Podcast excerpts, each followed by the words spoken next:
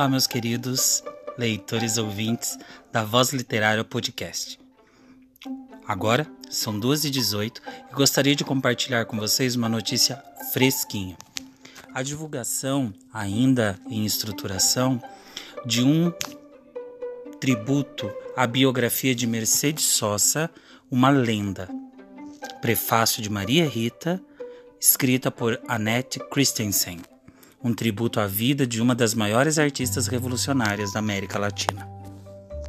Esse podcast tem como impulso e valorização introdutória esclarecer que os artistas, os nomes da nossa América do Sul também fazem parte da nossa possibilidade de acervo aqui da Voz Literária Podcast. Então convido a vocês a entender um pouquinho mais, já que essa obra ainda não se encontra completa, para entender esse universo de Mercedes Sosa. Vamos juntos?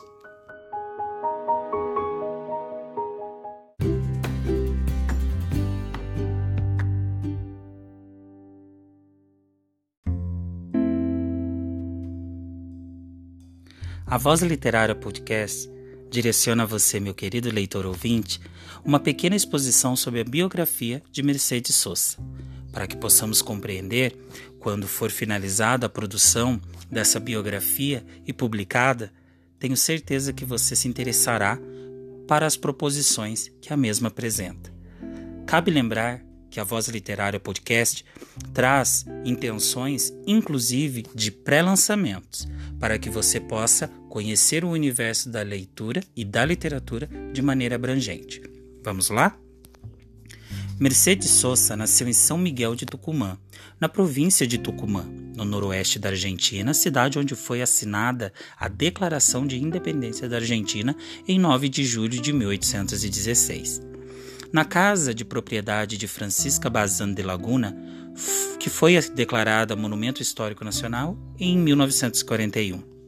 Nascida no dia da declaração da independência e na mesma cidade onde foi assinada, Mercedes sempre foi patriota. Afirmou inúmeras vezes que pátria só temos uma. Foi também uma árdua defensora do panamericanismo e da integração dos povos da América Latina de ascendência mestiça, constituída de europeus e indígenas diaguitas, cresceu durante o governo de Juan Domingo Perón e sofreu, como quase todos de sua geração, uma influência muito grande de Eva Perón. Ela mesma conta como começou a cantar num dia de outubro de 1950. Abre aspas. Eu tinha cerca de 15 anos. Meu pai e minha mãe, que eram muito peronistas, aproveitaram um trem gratuito para Buenos Aires para celebrar o 17 de outubro, dia da lealdade peronista. Eu fiquei aos cuidados dos meus irmãos, mas bem solta. Na escola, a professora de canto faltou e a diretora me disse que íamos cantar o hino nacional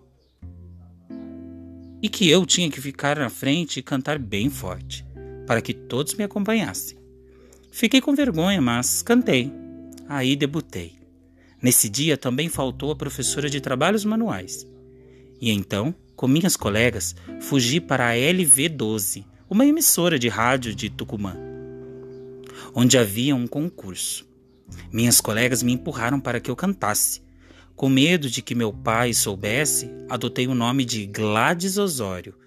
Cantei Triste Estou de Marguerita Palacios. Quando terminei, o dono da rádio me disse: Você ganhou o concurso. Então, continuei cantando na rádio, até que um dia meu pai descobriu, me chamou e me disse as palavras que escuto até hoje. Acha bonito isso de andar metida na rádio? Isso é o que faz uma moça criada para ser decente? Gladys Osório, venha cá, chegue mais perto. Devo cumprimentá-la? Olhe nos meus olhos. Estou dizendo para olhar nos meus olhos. Em 1957, mudou-se de Tucumã para Mendonça, em razão de seu casamento com o compositor Oscar Matus, com quem teria um filho, Fabiano Matus, e em 1963 o casal, juntamente com Armando Terrada Gomes, e Tito Francia fundou o Movimento del Novo Cancioneiro Em 1965, Mercedes Sosa e Oscar Matus se separaram, o que para ela foi um grande abalo emocional. E a mesma deixou registrado esse momento tão difícil de sua vida. Abre aspas. Eu não deixei esse casamento. Ele me deixou. Abandonou-me como um Fabian, como meu pequenino.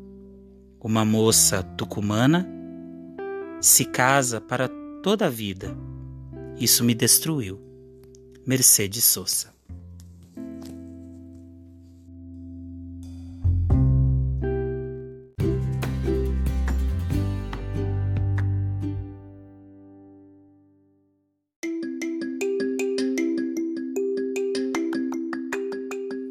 Como você pode ver, querido leitor ouvinte do Voz Literária Podcast, a propositura deste podcast de hoje, agora à tarde, às 2h35, nada mais é do que ressaltar essa obra que encontra-se em confecção. Brevemente estará disponível a todos os leitores do gênero de biografia e com certeza ressalta a importância do papel de Mercedes Sosa, tanto no papel de sua carreira, da sua militância política, de seus prêmios e honrarias diversos, de sua morte, da posterioridade das coisas que foram publicadas sobre ela e outras coisas mais, mas principalmente as produções e os livros que ocorreram ante e pós-mortem. Cito alguns: La Negra, por Rodolfo Bracelli, La Mami, por Fabian Matus, seu filho, La Voz de la Esperança por Annette Christensen e Mais do que uma canção por Annette Christensen. Essa que também está sendo a biógrafa de Mercedes Sosa, que ainda encontra-se em confecção, logo logo saindo do forno. Então eu espero que todos vocês aproveitem esta introdução e esperemos juntos ansiosos por essa produção que com certeza vai deixar sua marca na literatura da América Latina.